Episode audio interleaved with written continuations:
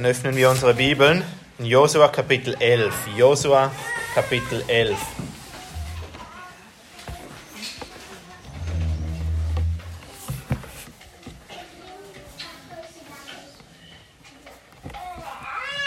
Und wir lesen die ersten 15 Verse. Ich in der Liturgie, da habe ich eine falsche Info weitergegeben, die ersten 15 Verse. Josua Kapitel 11, wir hören das Wort Gottes.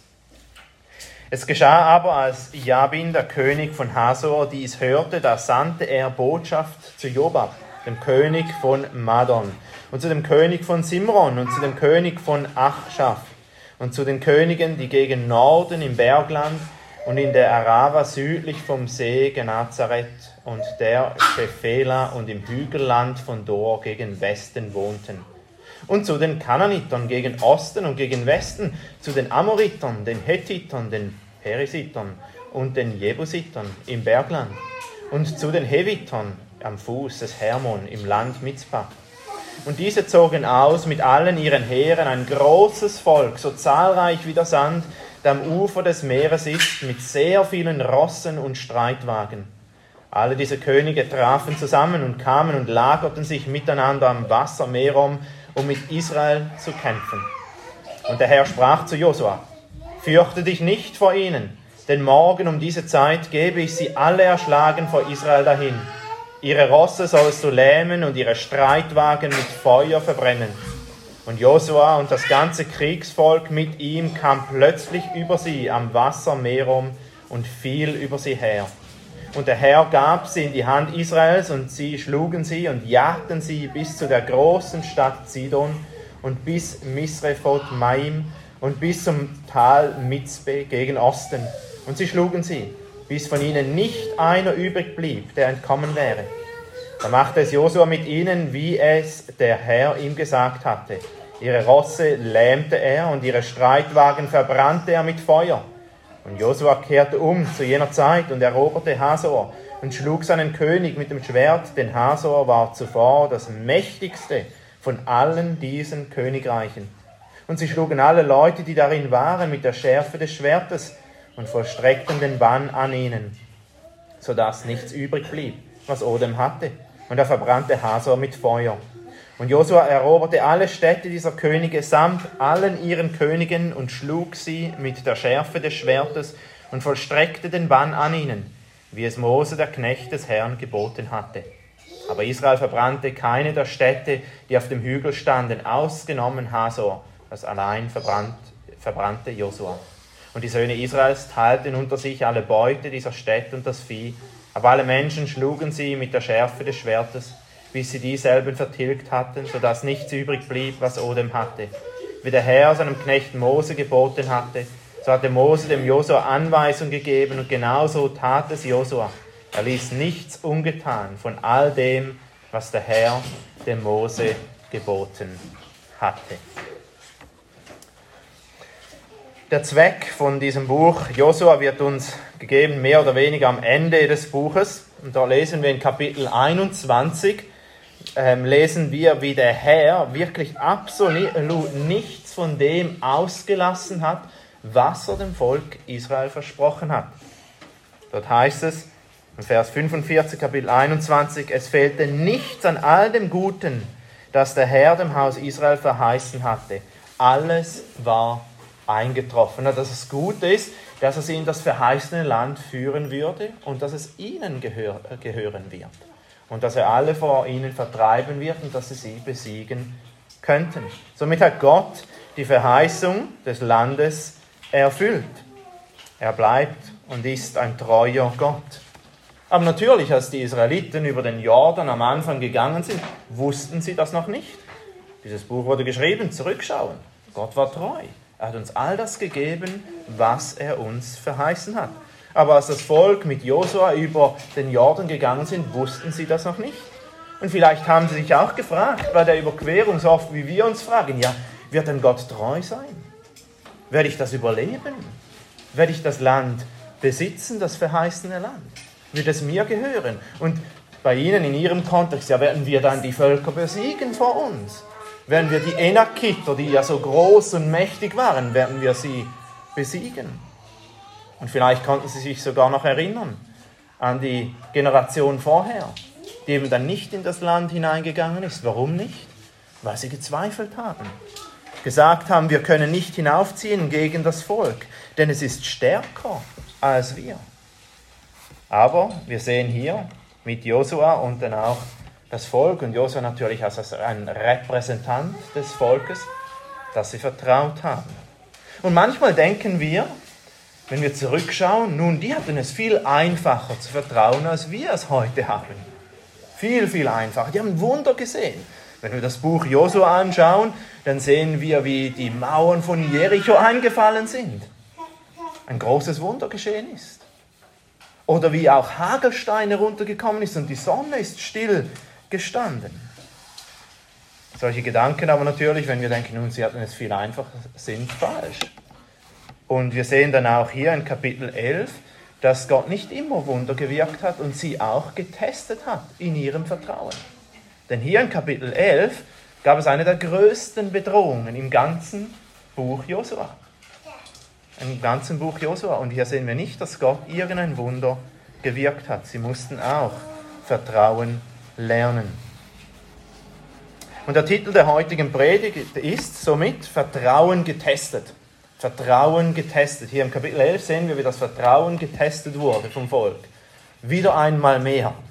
Vorher wurde es ein bisschen getestet und dann immer wieder ein bisschen mehr. Genauso wie auch Gott oftmals wirkt in unserem Leben. Da gibt es ein bisschen auf, einen Auftrag, dass wir ein bisschen vertrauen sollen. Und wenn wir treu sind, dann ist manchmal kommt eine schwierigere Aufgabe. Und er prüft uns und testet uns. Dann der erste Punkt ist die Bedrohung. Zweiter Punkt die Verheißung. Drittens Vertrauen im Einsatz. Und wir schauen uns den ersten Punkt an, die Bedrohung. Die Bedrohung. Und in den vorigen Kapiteln wissen wir, dass das Volk Israel sehr erfolgreich war. Noch einmal, Jericho haben sie besiegt mit einem großen Wunder. Sie sind umhergezogen. Und am siebten Tag sind die Mauern runtergefallen, als die Posaunen geschallt haben und in die Posaunen gestießen. Dann sehen wir auch, wie sie Ai besiegt haben. Wohl dort sind sie einmal fast gestolpert wegen Achan, der etwas weggenommen hat von Jericho, was eigentlich alles dem Herrn hätte gehören sollen. Aber dann sehen wir auch, wie sie Ai besiegt haben. Wie Gibeon ihnen zu Diener wurde, eine mächtige Stadt. In Kapitel 10 sehen wir dann nämlich, wie sie sich gefürchtet haben, die Könige vom Süden. Hier sehen wir dann die Könige vom Norden, wie sie eben hochziehen gegen Israel. Aber die Könige vom Süden haben sich gefürchtet. Warum? weil Gibeon sich eigentlich ergeben hat, dem Volk Israel. Das war eine mächtige Stadt. Aber auch hier sehen wir, sie haben sich ergeben. Und dann in Kapitel 10 sehen wir, wie fünf Könige hochziehen gegen das Volk Israel. In Vers 5, Kapitel 10 heißt es, da vereinigten sich die fünf Könige der Amoriter und zogen hinauf. Und dann werden sie aufgezählt, diese Könige. Und einer von diesen ist der König von Jerusalem sogar. Also fünf Könige gegen ein Volk. Und dann kommen wir zu Kapitel 11 und das ist jetzt die größte Bedrohung. Das ist die größte Bedrohung. Es ist nicht mehr nur eine Stadt. Es ist nicht mehr einfach eine mächtige Stadt. Es sind nicht mehr nur fünf Könige, sondern es sind viele Könige, die hochziehen. Es ist eine Existenz, existenzielle Bedrohung. Ob sie wirklich das wirklich überleben. Und es scheint so, als all das, was vorgeschehen ist, das war mehr oder weniger das Vorgeplänkel in einem Krieg. Und jetzt sagen sie sich in Kapitel 11, dass dieser Jabin, der König von Hasor, gehört hat, was geschehen ist. Nun, dieser Sache bereiten wir jetzt und hier ein Ende. Jetzt werden wir Israel zerstören. Und der Schreiber von Josua, was vielleicht Josua selbst gewesen ist, der will das betonen, dass diese Macht groß war, indem er ganze fünf Verse gebraucht, um zu erklären, wie groß die Macht ist und von woher sie gekommen sind. Und dann sagt er sogar auch in Vers 4, und diese zogen aus mit allen ihren Heeren ein großes Volk, so zahlreich wie der Sand, der am Ufer des Meeres ist, mit sehr vielen Rossen und Streitwagen. Streitwagen waren eigentlich die Panzer von dazumals. Und sie hatten nur Infanterie, die Juden. Die hatten nur Fußvolk. Die hatten keine Streitwagen, hatten keine Rosse, zumindest lesen wir von nichts. Josephus, ein jüdischer Geschichtsschreiber, berichtet von dieser Schlacht ebenfalls, von Quellen außerhalb der Bibel, also wir können nicht ganz sicher sein, ob das wirklich stimmt, dass 300.000 Fußsoldaten hochgezogen sind gegen Israel. 10.000 Reiter und 20.000 Streitwagen. Nun, viele Historiker denken, er übertreibt ein bisschen, aber sicherlich wissen wir, es war eine große, große Streitmacht. Der Text möchte das zeigen. Und wie viele waren in Israel? Nun, wir lesen das in Kapitel 4, wie viele über den Jordan gezogen sind. 40.000 Fußsoldaten. Keine Streitwagen, keine Rosse. Und hier wird ihr Vertrauen getestet. Sie haben eine große Bedrohung.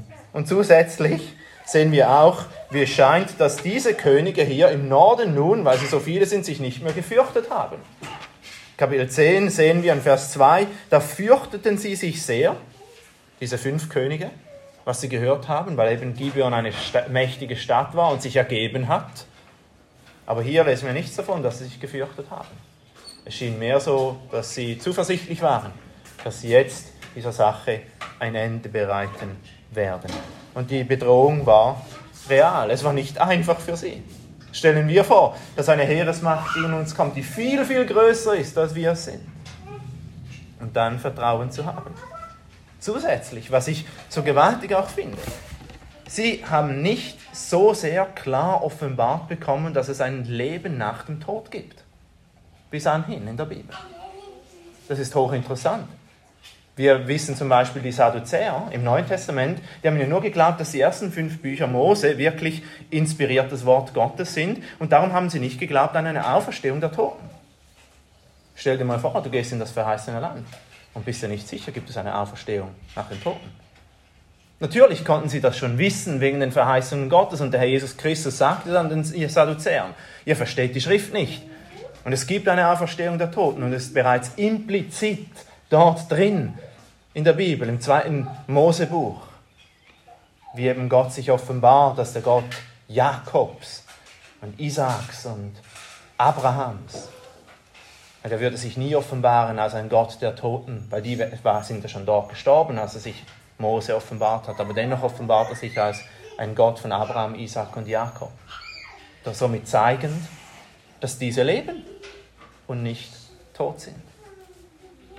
Und wir können uns vorstellen, was für eine große Bedrohung das war für das Volk Israel. Und sie mussten sich, sie mussten vertrauen. Und sie mussten vertrauen in viel weniger, als wir heute haben. Sie hatten nicht die ganze Schrift, sie hatten die ersten fünf Mosebücher.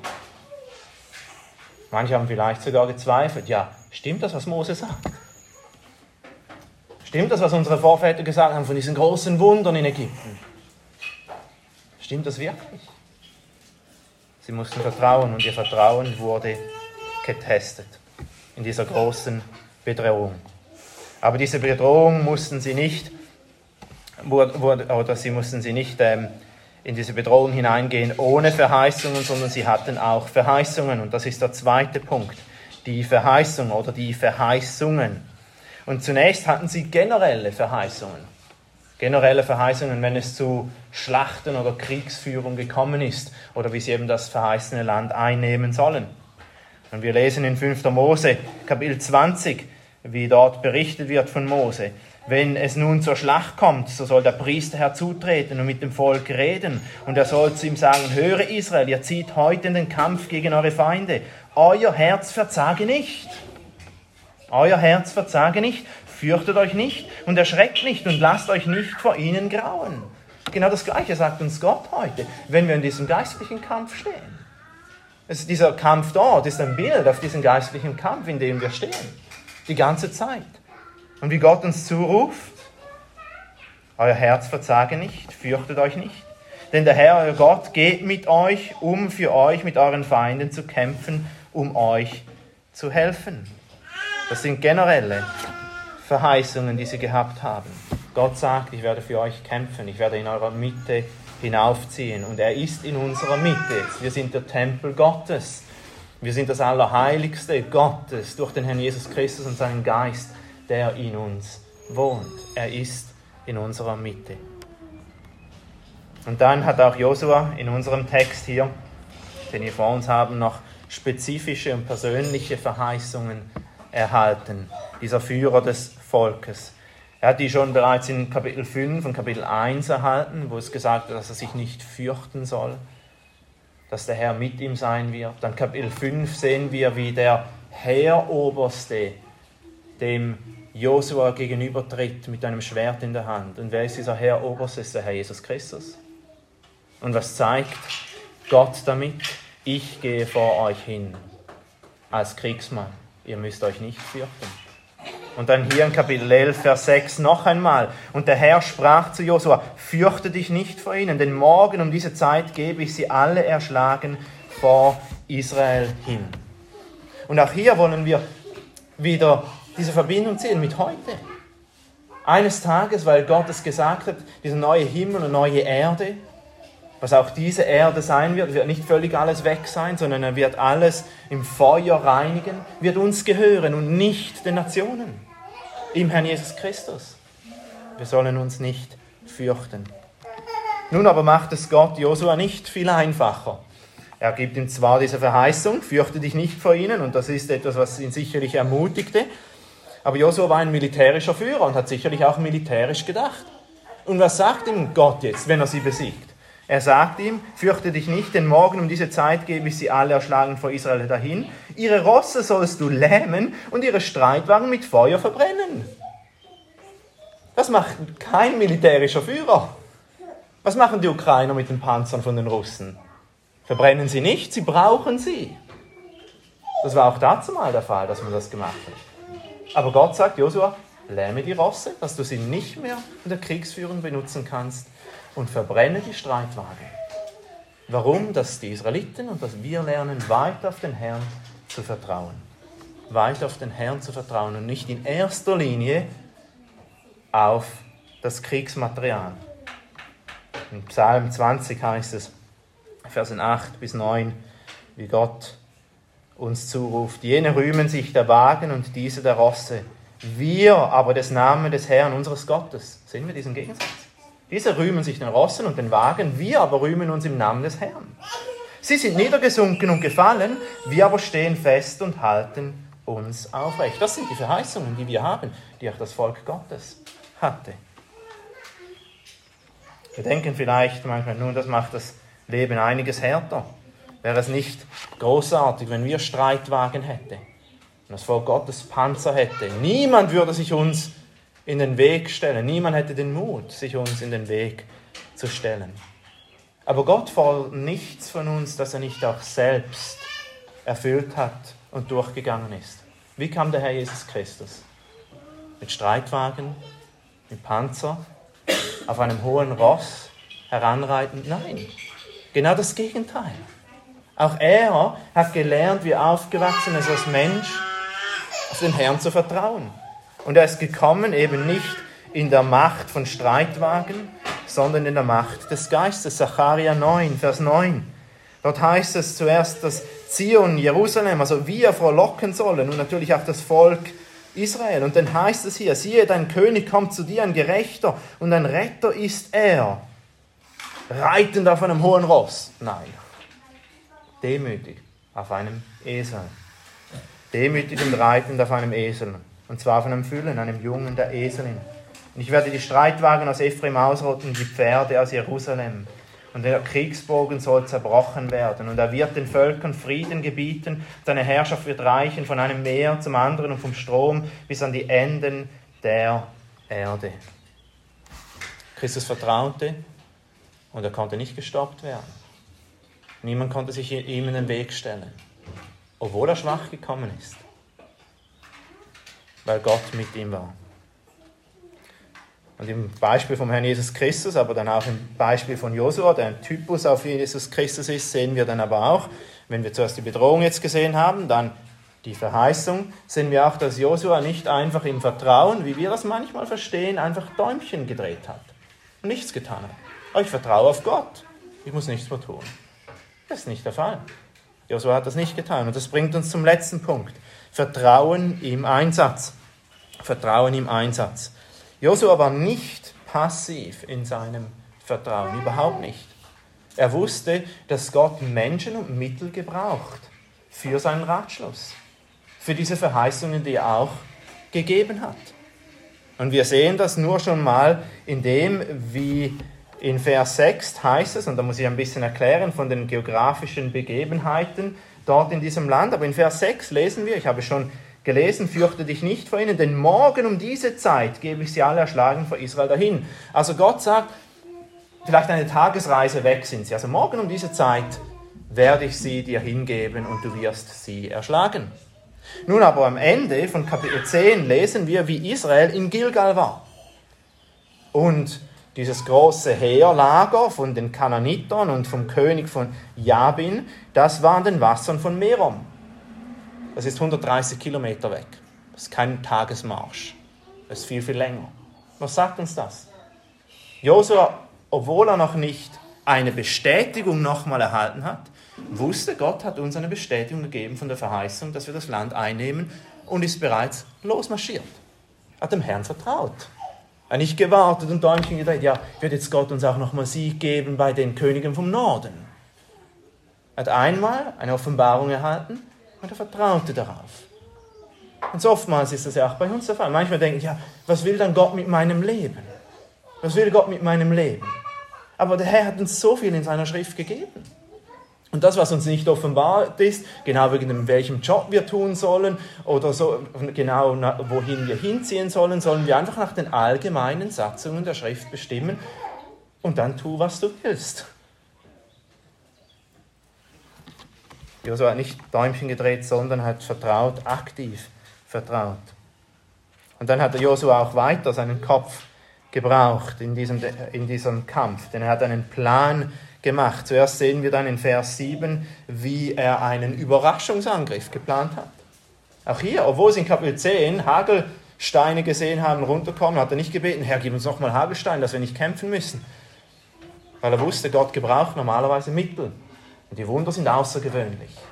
Ganz außergewöhnlich. Aber normalerweise braucht er natürliche Prozesse. Dann heißt es, und Josef und das ganze Kriegsvolk mit ihm kam plötzlich über sie am Wassermeer um und fiel über sie her.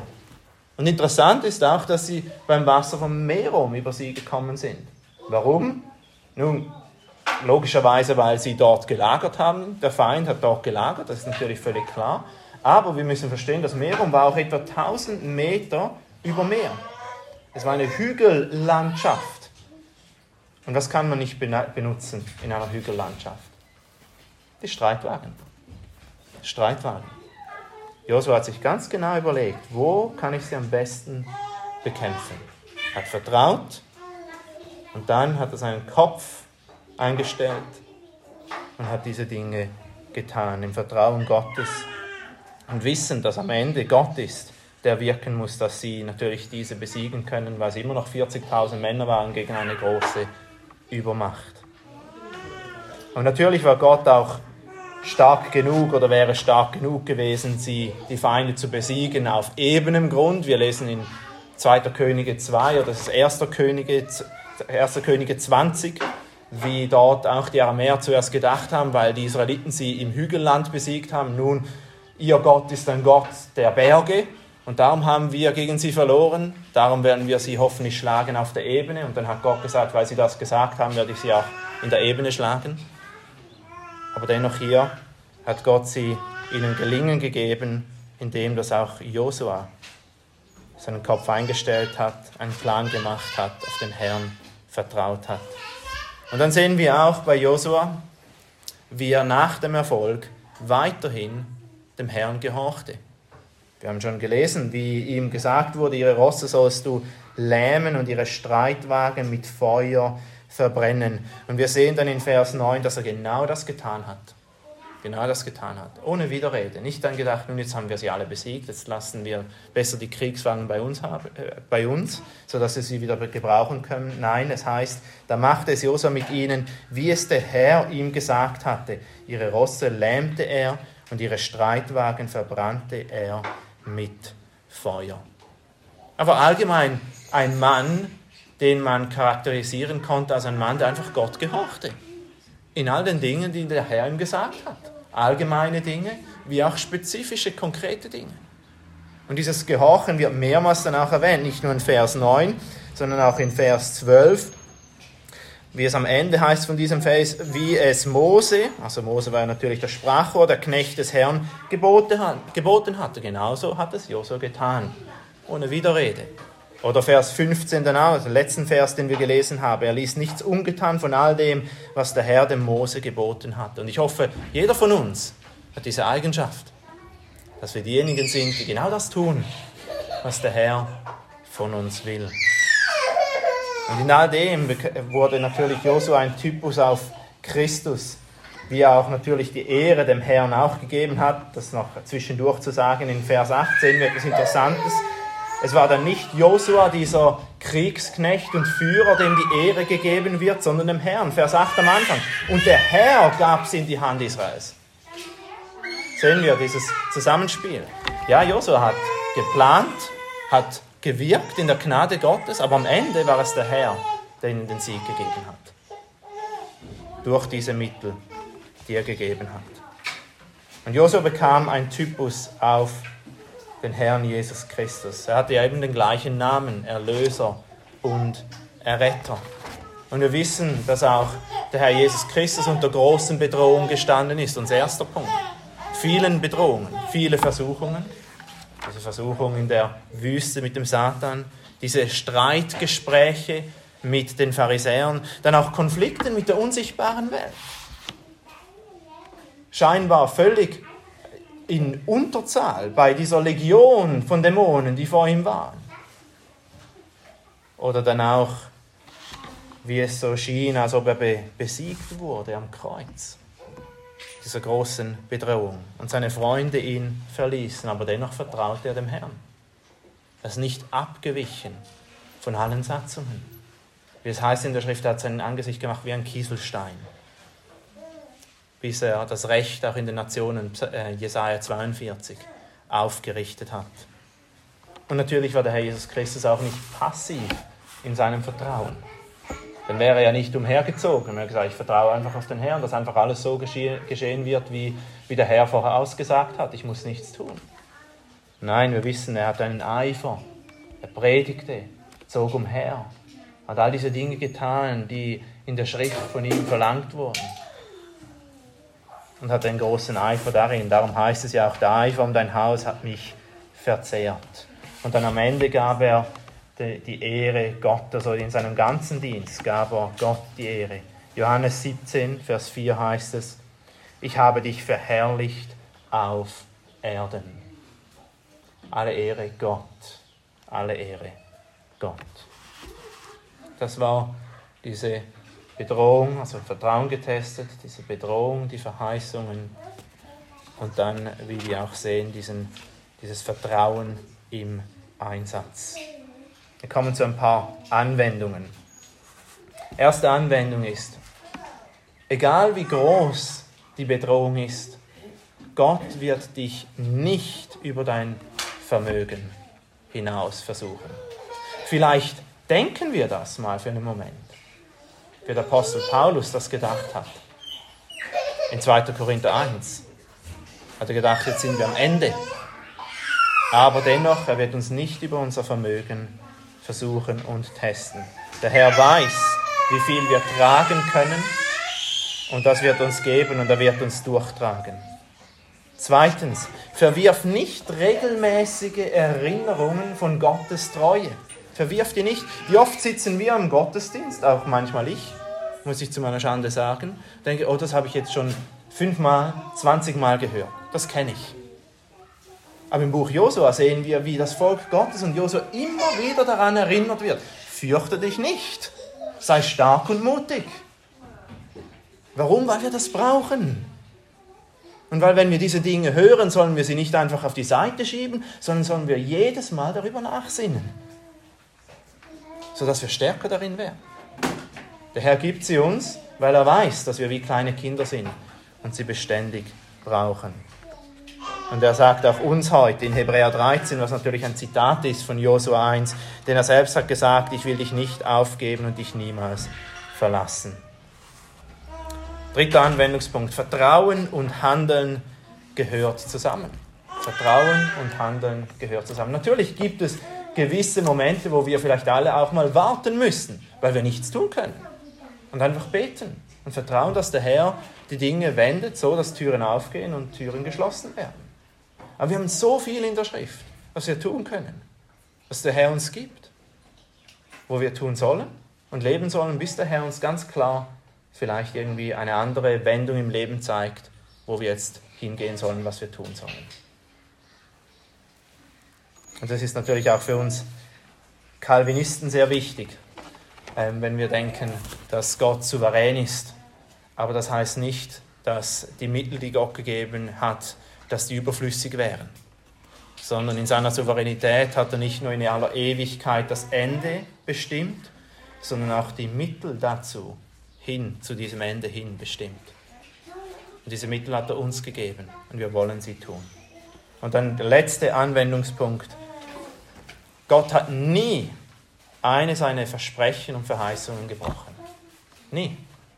Niemand kann je Gott davon irgendwie überführen, weil es es nicht gibt. Gott kann nicht lügen und darum sollen wir doch ihm vertrauen. Können wir ihm vertrauen in Ewigkeit? Lass uns beten.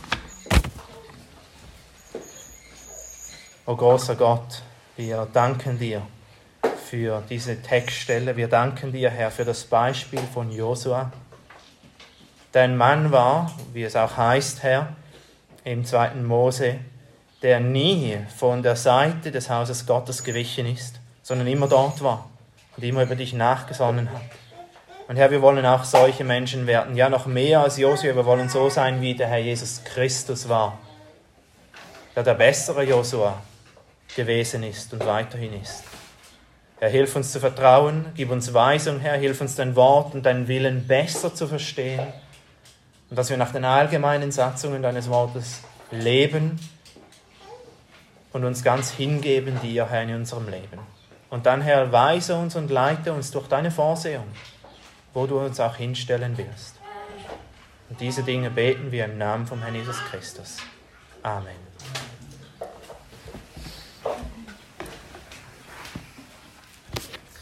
Dann singen wir